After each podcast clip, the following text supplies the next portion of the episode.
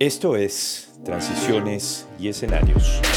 Conversaciones sobre energía y ambiente. Bienvenidos al episodio número uno de Transiciones y Escenarios, conversaciones sobre energía y ambiente.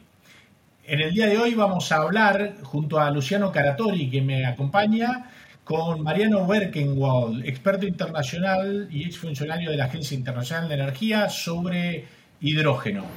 ¿Cómo está Mauricio? Bueno, hoy no nos acompaña Luis, creo que esta va a ser una, una conversación interesante, podemos arrancar de una, ¿verdad? Bueno, la idea de este podcast es reflexionar un poco sobre eh, temas que tienen que ver con eh, las transiciones energéticas con escenarios energéticos, fundamentalmente Latinoamérica y el Caribe. En el programa de hoy vamos a estar conversando con un especialista eh, que hasta hace pocos días atrás, un profesional independiente argentino, que hasta hace pocos días atrás ha trabajado como coordinador del programa de transiciones energéticas para América Latina en la Agencia Internacional de Energía en, París, ahí eh, en, la, en, el 9 de la Rueda de la Federación, ahí cerquita de la, de la Torre Eiffel, un lugar hermoso al lado del, Sena que tenemos el gusto acá con Luciano de conocer. Así que eh, estamos acá con Mariano Berkenwald. Luciano, te cedo la palabra para, para recibirlo a Mariano. Hola Mariano, muchas gracias por acompañarnos hoy. Nos honra poder contar con, tu presencia. Lo cierto es que, además de conocernos, hace varios años eh, estamos entusiasmadísimos por el trabajo que, acabas de, de, liderar y que acaba de publicar la Agencia Internacional de Energía vinculado con el futuro del hidrógeno y cuáles son las oportunidades que, se presentan hoy para ese desarrollo del hidrógeno. Y lo hemos leído con mucha atención, tenemos muchísimas preguntas, vamos a tratar naturalmente de acotar esas preguntas a la mínima expresión posible, pero queremos intentar entender dónde estamos parados hoy en esta cuestión sobre la cual se habla muchísimo en términos de futuro. La pregunta es, ¿es una promesa el hidrógeno? ¿Es una realidad? ¿Hay algo ya existente? ¿Cómo fue la génesis de este trabajo? ¿Por qué un trabajo sobre el futuro del hidrógeno desarrollado por parte de la Agencia Internacional de Energía? Hola Luciano, hola Luciano, hola Mauricio. Primero que nada, mil gracias por esta invitación. Un gusto para mí estar charlando con ustedes de este tema que la verdad que es muy interesante, muy apasionante y como decís, en boca de todos especialmente en América Latina.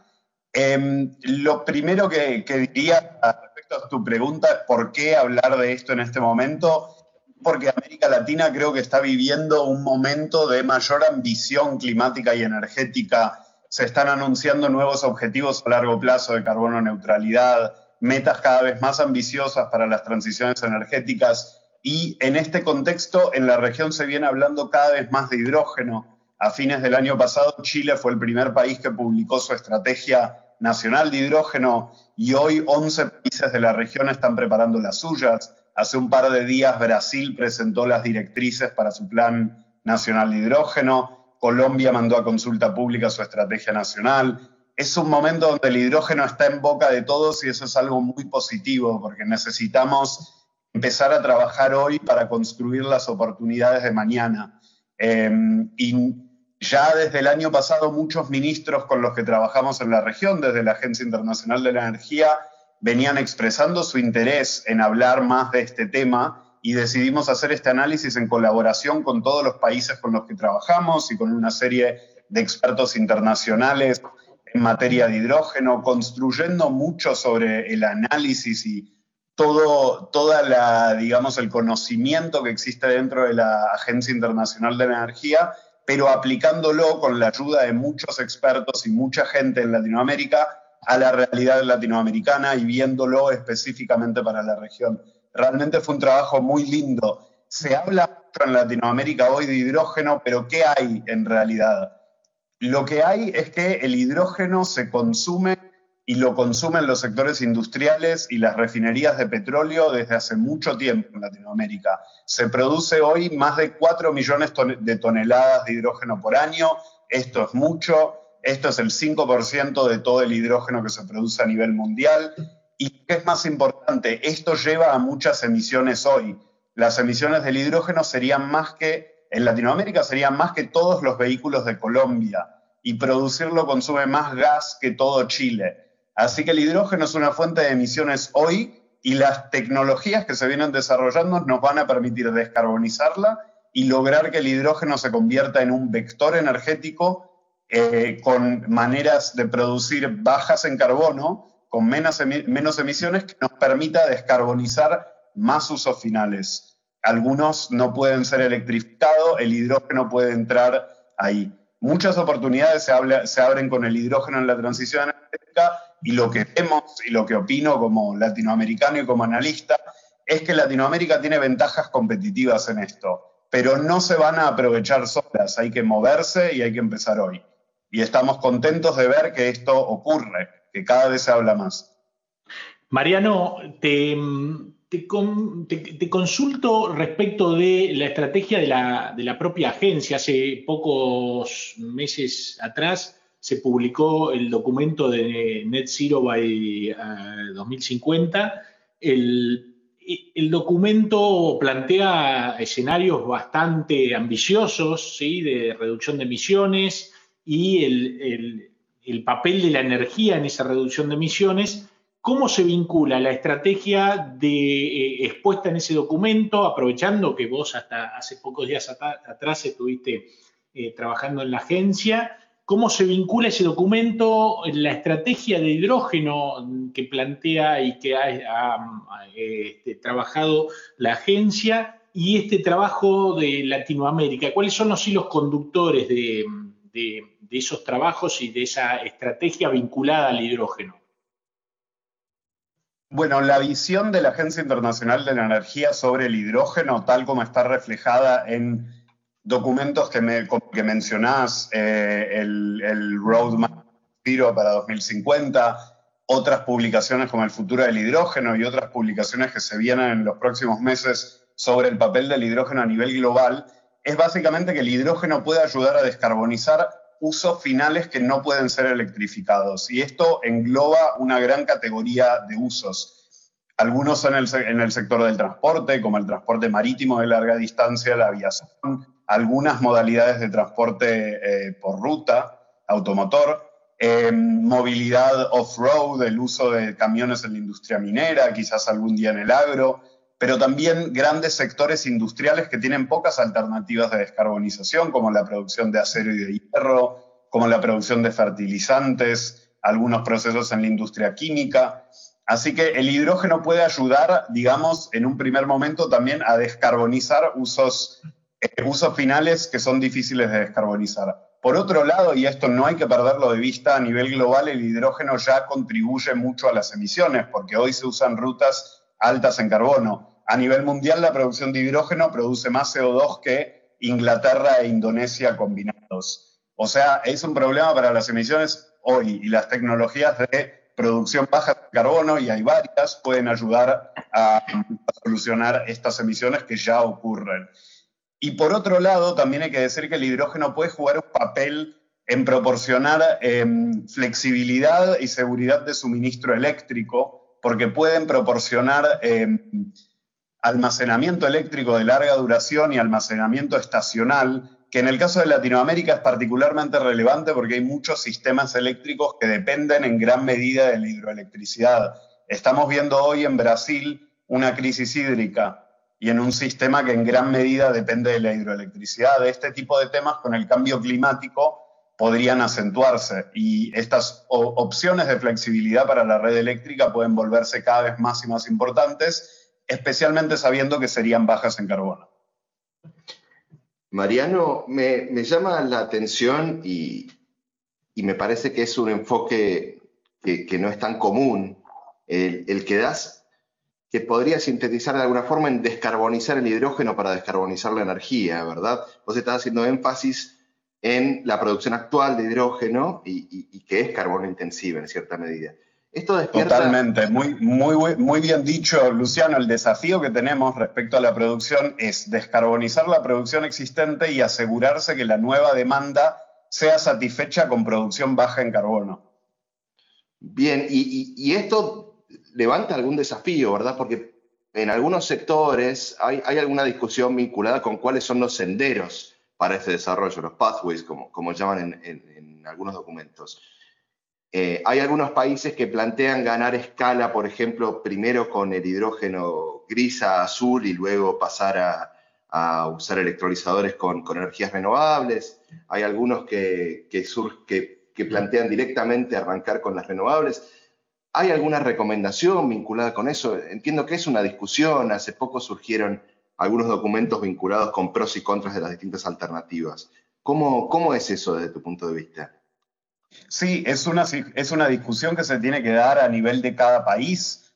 Eh, lo que vemos, lo que hace del hidrógeno una discusión tan interesante es la versatilidad tanto en las maneras de producirlo como en los sectores donde consumirlos y las aplicaciones que se pueden dar.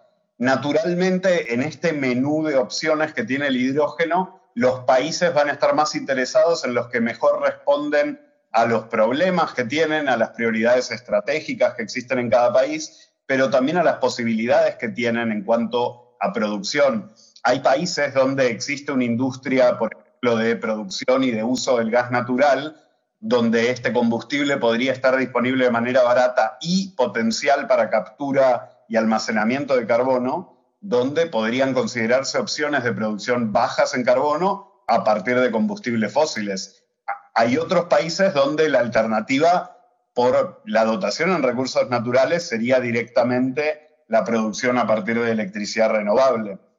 Esto nosotros lo vemos, cada país tiene su contexto específico. Lo que es cierto en Trinidad y Tobago, un gran productor de gas natural en una superficie muy, muy chica de territorio, no es lo mismo en un país como Chile, que tiene mucho espacio, o Argentina, que tiene mucho espacio, o México. Las posibilidades son, son diferentes, depende de cada país, y por eso este es el momento para que los gobiernos puedan moldear un poco esa estrategia y esa visión de futuro a largo plazo del hidrógeno.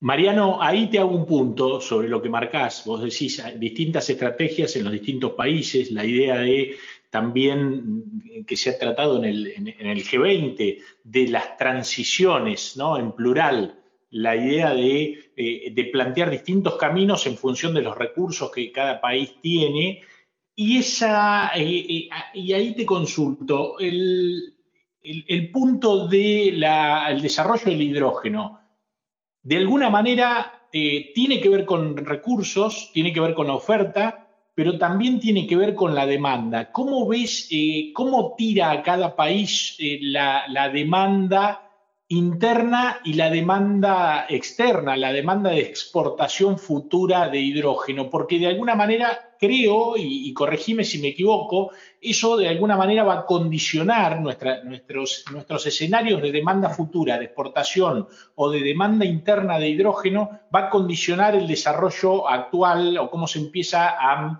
cómo empieza a aterrizar el hidrógeno en, cada uno de, de nuestros países en Latinoamérica.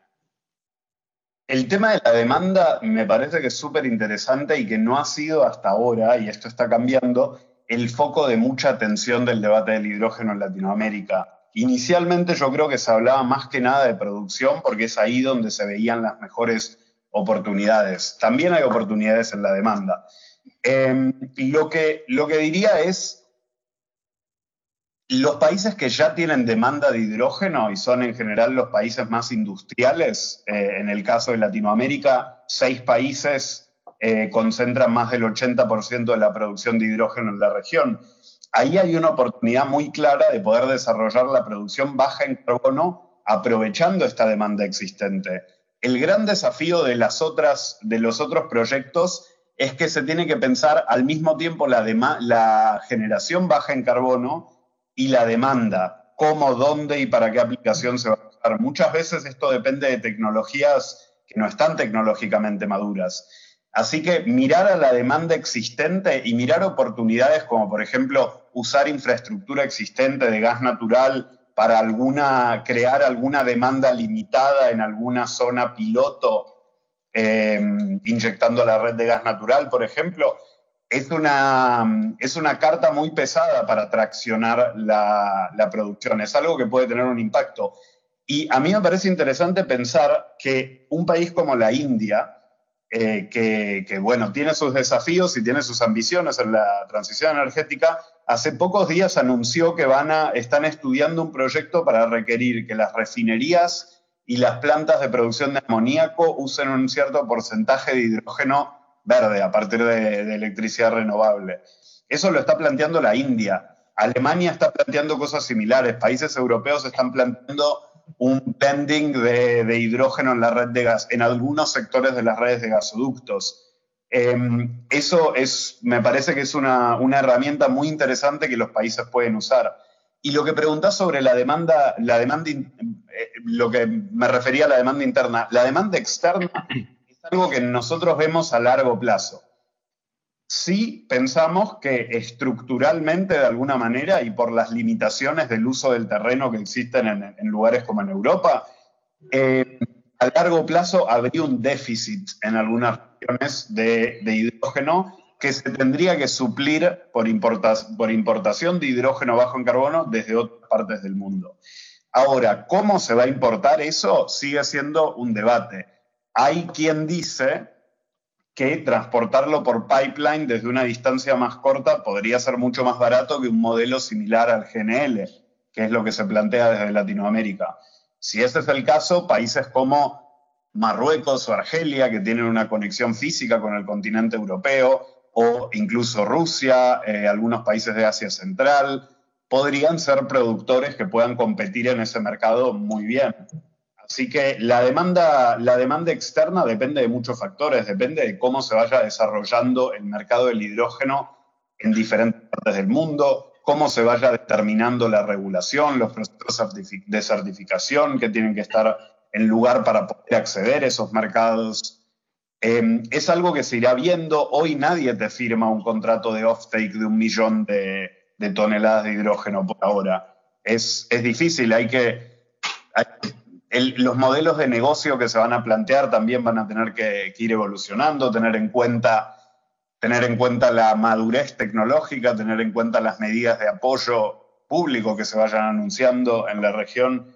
Es muy, a mí me parece que es riesgoso hacer planes exclusivamente destinados a una, una demanda externa, porque va, veremos cómo evoluciona ese timeline, veremos cómo evolucionan las tecnologías y las demandas en la región ya hay oportunidades para usar hidrógeno bajo en carbono y reducir emisiones que existen hoy.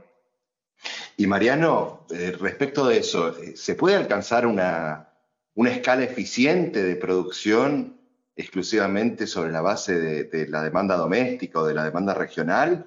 ¿O para que, efectivamente esto tenga, tenga una producción relevante se necesita que en el camino y no necesariamente en el corto plazo se encuentre esa, demanda externa? Yo creo que la región tiene la escala, ya la tiene hoy. Eh, Trinidad y Tobago es uno de los mayores exportadores mundiales de metanol y de amoníaco, hoy, no en 2050. La industria tiene una base regional que existe, hay industria en Latinoamérica y es importante que estas industrias se transformen y, puedan competir en un futuro libre de emisiones, sino tanto esfuerzo en América Latina para construir un sector industrial para que después no exista más porque no puede competir en un mundo de emisiones cero.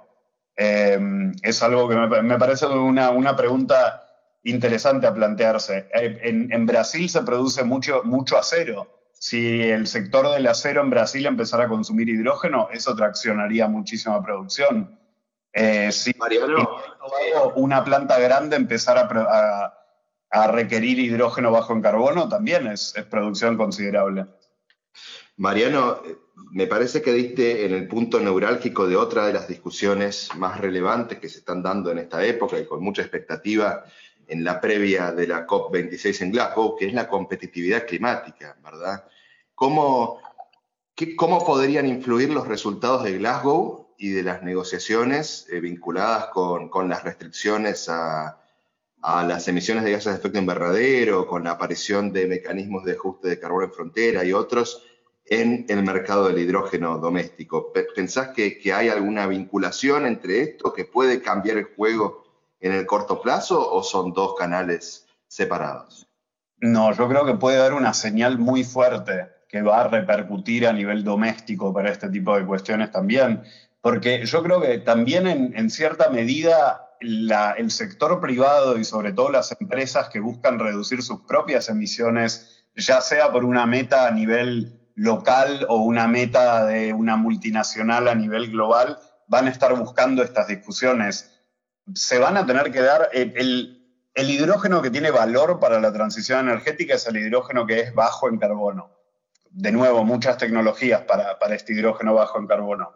Para ser reconocido como tal, va a tener que establecerse un sistema de certificación. Y este es el sistema de certificación que a través de su alineamiento con los mercados, futuros mercados importadores, los desarrollos a nivel global en este proceso certificatorio, ese es el que va a permitir tener acceso a esos mercados. Yo creo que si se hacen anuncios a nivel global y si se entiende que la cosa va para ese lado, eso va a repercutir en los procesos internos y en cómo, en cómo este producto se vuelve más atractivo para el consumidor doméstico y también para el consumidor mm, internacional, global.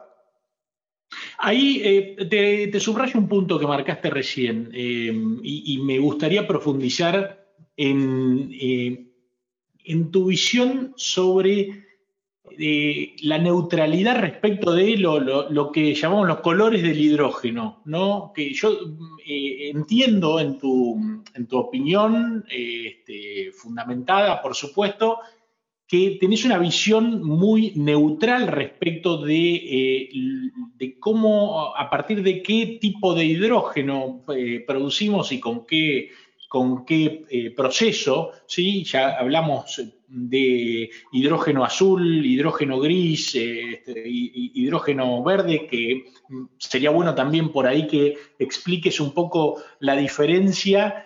Eh, y, el punto principal es, y que yo lo veo en algunas discusiones eh, quizá un poco de, vanguardia en, Latinoamérica, eh, respecto de que los estados deberían no ser neutrales a esos, a esos colores. O sea que no es lo mismo el hidrógeno azul que el hidrógeno verde y quizá con alguna preferencia hacia el desarrollo del hidrógeno verde. ¿por qué no nos aclaras un poco cómo, cómo ves esto del de, eh, desarrollo y, si hay una secuencia de desarrollo posible? Ok, estoy, estoy, pensándolo un, segundito, pero mm, lo que a nosotros nos parece que eh, lo que tiene que importar no es el color del hidrógeno, porque ese es un concepto abstracto, sino sus credenciales en carbono. Eso es lo más importante. Em, para que el hidrógeno pueda jugar un papel en, la transición, en las transiciones energéticas, tiene que ser bajo en carbono y por lo tanto contribuir a que se reduzcan las emisiones. Em, no nos parece que sea la mejor, a ver, de nuevo, plantear un esquema de colores me parece que confunde bastante porque ni siquiera estamos todos de acuerdo sobre qué color va a cuál y es por eso que en el reporte que publicamos no hay ninguna mención a un color. No hay hidrógeno verde, no hay hidrógeno azul, no hay hidrógeno turquesa, fucsia, amarillo. Se escucha de todo eh, sobre eso. Es confuso, pero pensemos qué hubiera pasado si una tecnología de generación eléctrica, que es la electricidad es otro vector energético como el hidrógeno podría serlo a futuro, ¿qué hubiera pasado si una cierta tecnología de generación hubiera dicho, la nuestra produce electricidad verde, la de los otros será de otros colores. Imaginemos que sea, digamos, la industria del panel fotovoltaico, que dice, esta es electricidad verde, la eólica es electricidad, digamos que azul o turquesa o rosa. ¿Qué, ¿Qué hubiera pasado? Cuando se habla de un vector energético, me parece que es importante considerar la diversidad de tecnologías que pueden brindarlo con las diferentes características que traen la característica quizás no, no es exclusivamente el precio, pero tal vez aplicaciones industriales de gran escala que necesitan un suministro constante para una operación continua de una gran planta industrial estén más adaptados a algo que puede proporcionar hidrógeno de manera continua, como el hidrógeno a partir de combustibles fósiles, que puede ser bajo en carbono si se le añade el componente de captura y almacenamiento de carbono.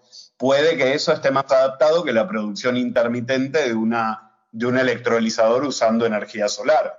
Em, podría, que también requeriría tener una capacidad de almacenamiento de hidrógeno, etc. Hay aplicaciones más chicas, como aplicaciones en el transporte o en industrias más pequeñas, donde podría ser una mejor opción el hidrógeno producido a partir de electricidad renovable. Cada país tiene, como dije antes, sus alternativas. Un país que hoy no produce gas natural y que hoy no tiene industrias grandes que consuman gas natural para producción de hidrógeno, probablemente no encuentre muchas opciones y oportunidades interesantes ahí. Mientras que un país que sí ya tiene muchísima infraestructura industrial y quiere poder seguir utilizándolas en un en un mundo bajo en carbono van a encontrar más, más, más oportunidades allá. Pareciera que estamos en una posición de cerrar puertas de manera prematura. Pareciera, Mariano, que además de esa cuestión de si abrir o no cerrar puertas vinculadas con la oferta, hay cierta tendencia a intentar ponerle hidrógeno a todo por el otro lado, ¿verdad? Eh, ¿Hay alguna limitación? ¿Cómo, ¿Cómo se puede contribuir a acotar y focalizar de la mejor manera posible los usos del hidrógeno eh, en, los usos en los que realmente es competitivo, es eficiente y tiene potencial para descarbonizar y también para contribuir a la transición. ¿Hay alguna forma de moderar eso? Yo creo que en alguna medida, y esto es algo que tratamos de enfatizar una y otra vez en el reporte, es que el hidrógeno es una, va a ser una de las soluciones. No va a ser la única solución para descarbonizar el transporte. En los vehículos eléctricos con baterías van a descarbonizar bastante más y dependen de tecnologías que están bastante más desarrolladas que el hidrógeno. El hidrógeno puede encontrar algunos nichos en el transporte, como camiones que transitan largas distancias, y esto es muy relevante para América Latina, como aviación, como transporte marítimo, pero vemos el hidrógeno más en nichos y específicamente en los nichos donde la electricidad limpia no puede llegar. Y hablando de esto, mucho de la descarbonización, mucha de la descarbonización que necesitamos en la próxima década y más allá va a venir de tecnologías que ya existen, tecnologías eléctricas, más generación renovable, yo también de alguna manera creo, y volviendo a esta discusión de los colores del hidrógeno, que en América Latina, en países como Argentina como México, donde todavía hay muchísima generación térmica, el mejor uso que se le puede dar a los renovables es descarbonizar la matriz eléctrica. Quizás no es el mejor uso a nivel masivo y más allá de proyectos pilotos que son muy importantes, usar grandes volúmenes de energía limpia para producir hidrógeno. Quizás ahí la, la captura de carbono sea una solución más más eficiente y también útil desde el sentido de la descarbonización. El futuro es verde, pero el camino es multicolor. Bueno, me das pie a, profundizar un poco esa línea. Eh, me gustaría que, y que creo que eh, este, ustedes lo subrayan bien en el trabajo, cosa que no he visto en otras publicaciones, eh, algunos casos concretos de eh, desarrollos actuales de, producción de, hidrógeno, porque me parece que el que llega eh, al, tema recién quiere entender de la mano de, bueno, cuáles son los desarrollos actuales de, producción de hidrógeno y de utilización de hidrógeno en Latinoamérica y cuáles son los proyectos que están ahí en el pipeline, en el, en el camino eh, con alguna posibilidad concreta de, profundizarse y de, tener cierta factibilidad. Si nos podés hacer un panorama de eso, de, los proyectos que hoy ya están funcionando y de lo que viene a futuro, sería muy interesante. A ver, sí, hay mucho, mucha efervescencia en el sentido de anuncios casi todas las semanas en casi todos los países de América Latina. Lo que nosotros vemos hoy existen cuatro proyectos pilotos que ya funcionan. El primero en abrir fue va, Ichico, un proyecto bastante pequeño en la Patagonia Argentina, Cerro Pabellón en Chile, que es un campo donde hay una planta geotérmica y se usa hidrógeno también para almacenamiento de energía eléctrica, Adastra, que es un proyecto en Costa Rica de movilidad a partir de hidrógeno con vehículos con celdas de combustible. Y en una refinería de Martinica, en el Caribe, se usa una celda de combustible para producir electricidad a partir de gases residuales de un proceso de la refinería. Eso ya existe y se está trabajando para expandir este tipo de proyectos pilotos. En los últimos meses se anunciaron muchos pilotos interesantes, muchos de ellos sobre el sector de transporte, en países como Uruguay, como Paraguay. En Chile se anunciaron varios pilotos muy interesantes, ya sea de producción de amoníaco a partir de electricidad, de, electricidad renovable y de agua, usos del hidrógeno en el sector minero, hay varios pilotos muy interesantes.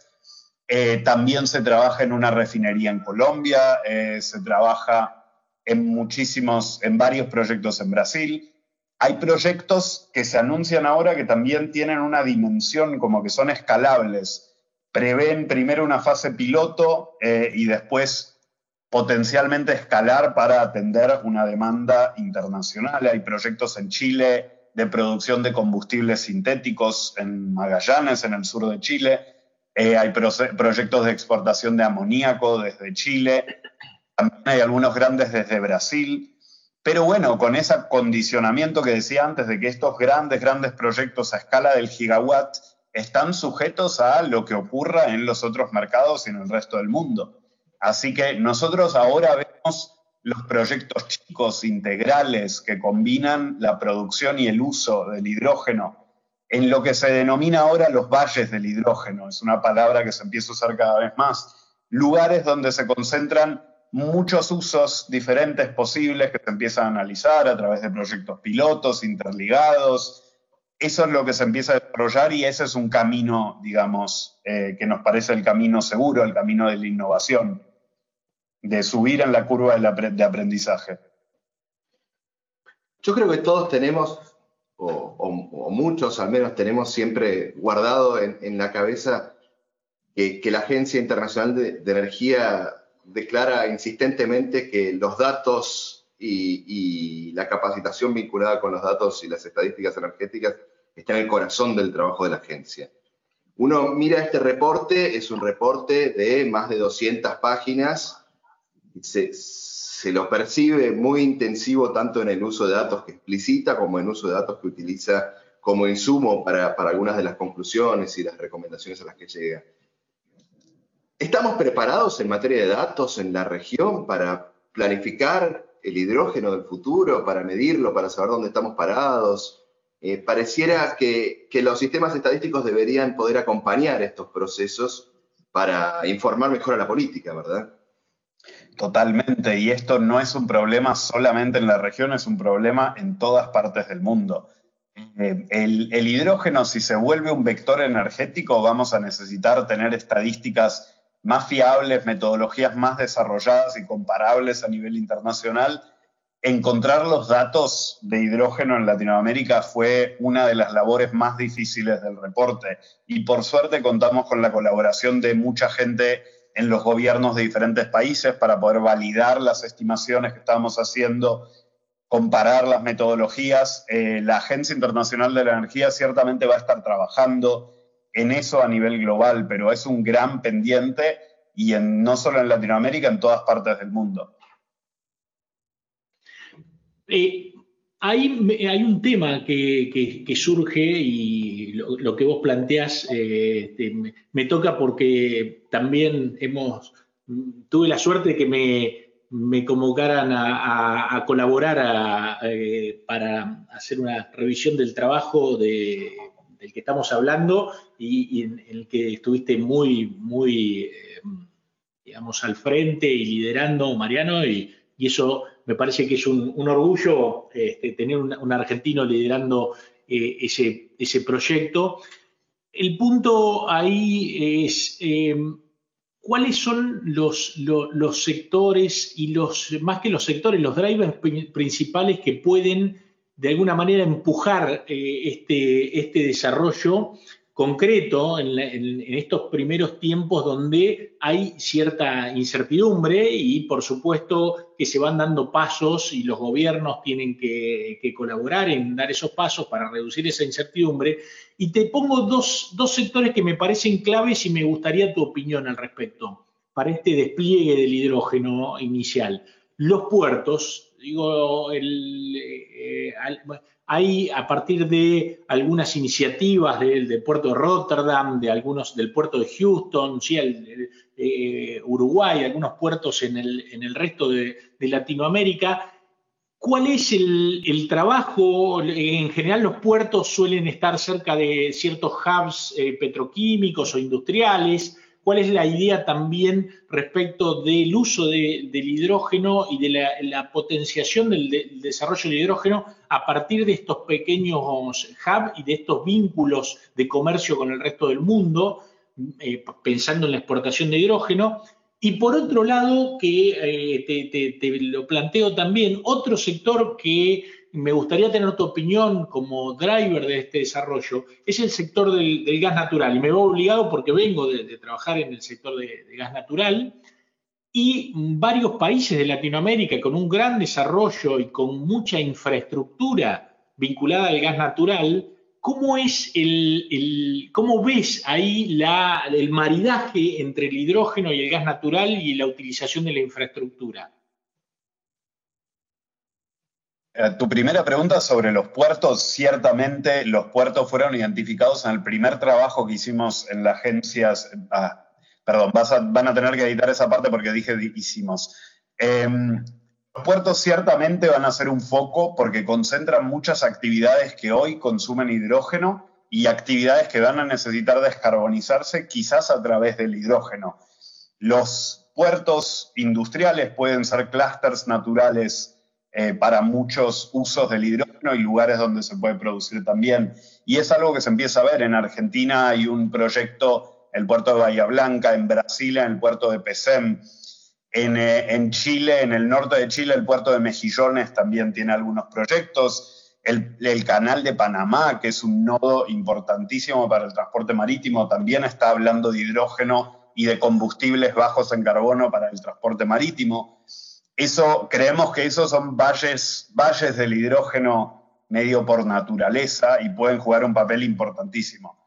Em, la pregunta sobre la infraestructura del gas natural es interesante porque en muchas partes del mundo se viene teniendo esta conversación de que el hidrógeno, una de las ventajas que puede tener es que permite reutilizar infraestructura existente. Y dependiendo de la fuente que uno consulte, se encuentran números como que sería cinco veces más barato, eh, eh, digamos, adaptar una pipeline de gas, de transmisión de gas existente para que maneje hidrógeno, cambiando todos los compresores, cambiando materiales, pero igual mucho más barato que construirla desde cero. Esta es una posibilidad que es interesante y en países de Latinoamérica hay países donde la infraestructura ya está madura, por más que siga creciendo, como en México o en Argentina, se puede ver qué partes se podrían remodelar, rearmar para manejar hidrógeno. En otros países tiene que haber una inversión en infraestructura importante en los próximos años, como Brasil. En este caso se puede pensar de qué manera se pueden planear estas nuevas tuberías para que puedan adaptarse al hidrógeno de manera más fácil en el futuro. Hay una gran potencialidad de usar este tipo de infraestructuras eh, en toda la región. Como dije antes, digamos que el consumo de gas natural en el sector residencial es un sector que podría absorber, se cree, un cierto volumen de hidrógeno y de esta manera traccionar la demanda de hidrógeno limpio. Eso tiene limitaciones técnicas que se tienen que estudiar, cuál es la tolerancia, sobre todo en los aparatos de uso final, eh, que se usan en las residencias, también los materiales de las cañerías de distribución. Los usos de gas natural residenciales en la región son muy limitados, prácticamente solo en Argentina son relevantes. Se puede pensar en algo así, pero con la salvedad de que hoy claramente el hidrógeno bajo en carbono va a ser más caro que el gas natural y esto no tiene, no, no tiene que repercutir negativamente en los consumidores. Eh, ni hablar de las normas de seguridad que se requerirían desarrollar para hacer este blending o para usar hidrógeno en el sector residencial. Yo creo que de alguna manera un arma que le da, eh, no un arma, una herramienta útil que la historia gasífera de la región le da para el desarrollo del hidrógeno es que de muchas maneras desarrollar el hidrógeno como vector energético va a ser similar a desarrollar el gas natural, porque a diferencia de las renovables, y en ese momento se estaba hablando de producir de una manera limpia algo que ya existía, que era la electricidad, que la gente ya estaba consumiendo y que ya existía el mercado, la infraestructura para transportarla. En el gas natural y en el hidrógeno se va a tener que hacer todo al mismo tiempo en gran medida. Se va a tener que desplegar la capacidad de consumir, la capacidad de generar y la capacidad de conectar las dos con infraestructura física y la creación de los mercados. Es un desafío de otra naturaleza, pero en Latinoamérica tenemos experiencia de haber podido hacer eso. En Brasil hoy se está, eh, el mercado de gas vive un momento de transición hacia un modelo más competitivo. En Argentina en los años 90 tuvimos una reforma de gas natural. Hay experiencia en la región, se pudo hacer antes, ojalá que se pueda hacer nuevamente. ¿Y cómo estamos para hacerlo nuevamente? Eh, en la agencia, en, un producto que se llama Tracking Clean Energy Progress, clasifica si, si algunas de los vectores o, de las fuentes o de las tecnologías están encaminadas, no encaminadas, si necesitan más esfuerzo. ¿Cómo estamos con el hidrógeno? ¿Estamos encaminados? ¿No estamos encaminados? Falta. Falta no, no llegamos todavía, estamos en camino y es impresionante ver la cantidad de esfuerzos que se realizan a nivel mundial para mejorar los electrolizadores, para mejorar la escala, para poder tener esa escala y los proyectos que se desarrollan en, algunas partes del mundo sobre usos finales. No sé si leyeron, creo que fue la semana pasada que una empresa sueca anunció que había producido el primer cargamento de acero libre de emisiones usando hidrógeno, eh, hidrógeno a partir de electricidad renovable se está avanzando, pero muchas de esas tecnologías, el ciclo de innovación es muy largo.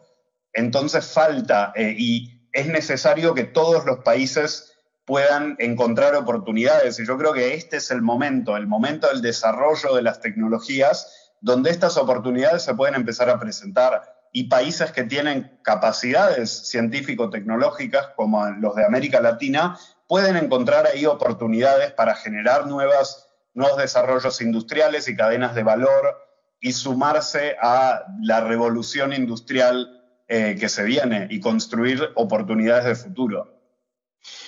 Tres recomendaciones para catalizar esto. ¿Hacia dónde deberían estar dirigidos los esfuerzos? Sería interesante si pudieras separarlo entre qué le dirías a un responsable de políticas y qué le dirías a un responsable del sector privado a un responsable de políticas públicas les diría que esto no es una carrera, es un maratón y que lo importante en este momento es construir una visión a largo plazo que sea inclusiva y consensual junto con los diferentes actores del sector energético sobre el papel que tiene que tener el hidrógeno en el futuro energético del país y el papel que el país puede tener en el futuro global del hidrógeno. Esa sería mi principal recomendación. Este es el momento para eso, para ponerse todos en la misma página y estar seguros que todos empujan en el mismo sentido. Al sector privado lo que le diría es que quizás hoy las reglas de juego no los penalizan tanto por estar emitiendo, pero que si el hidrógeno los puede ayudar en el futuro a, a descarbonizarse y a seguir operando en un mundo cero emisiones, pueden posicionarse a la cabeza de esto invirtiendo rápido y siendo de los early movers, digamos. Tarde o temprano esto va a terminar pasando, me parece, eh, a nivel global, a nivel Latinoamérica, a nivel de los países, que las empresas tengan que hacerse cargo de sus emisiones. El hidrógeno puede ser una manera de hacerlo. Mariano, eh, aprovecho lo último que dijiste, hablando de los early movers y pensando en países. Eh, ¿dónde eh, los, países de Latinoamérica, dónde tienen que mirar experiencias? ¿Dónde, ¿Cuáles son los benchmarks a, revisar en términos de estrategias de desarrollo del hidrógeno a nivel internacional? ¿Cuáles son las experiencias que, vos, que a vos te han llamado la atención eh, por fuera de Latinoamérica y que em, vos podés decir de alguna manera, hay que prestarle atención a esto, hay que ver la estrategia de desarrollo de determinado país, eh, se me cruzan en la cabeza eh, Corea, se me cruza Japón, eh, Inglaterra con algunos desarrollos que está haciendo con su red de gas y tratando de hacer un, transporte de hidrógeno ahí en un blending. ¿Cómo, cómo, cómo lo ves? Yo, algo interesante de esta discusión sobre el hidrógeno en Latinoamérica es que muchas veces esta es la primera vez que se publican estrategias y documentos estratégicos antes de que exista la regulación. Eh, esto es novedoso, es de alguna manera, quizás esta vez podamos agarrar la ola en el momento cierto. Esto es lo que está pasando en todas partes del mundo. No hay una blueprint perfecta de cómo proceder, pero yo creo que van apareciendo ideas muy interesantes en muchas partes del mundo. Yo miraría lo que está pasando en la Comisión Europea con mucho interés.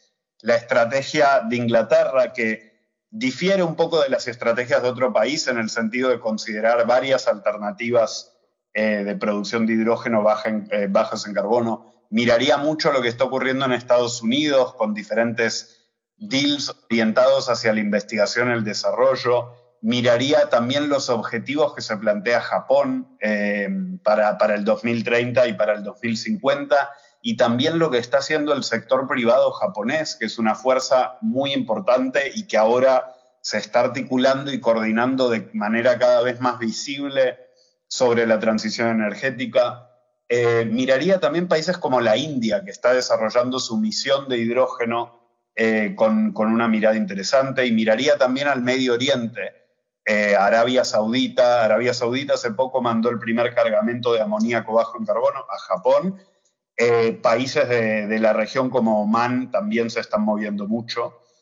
Em, y, en Latinoamérica miraría a Chile, porque Chile, al haber ya publicado la estrategia, está empezando a mirar de cerca muchos de los pasos que vienen después, la regulación, las normas técnicas, los mercados, la certificación, eh, todas cuestiones que son muy importantes y en las cuales van a tener bastantes, bastantes lecciones para compartir con el resto de la región.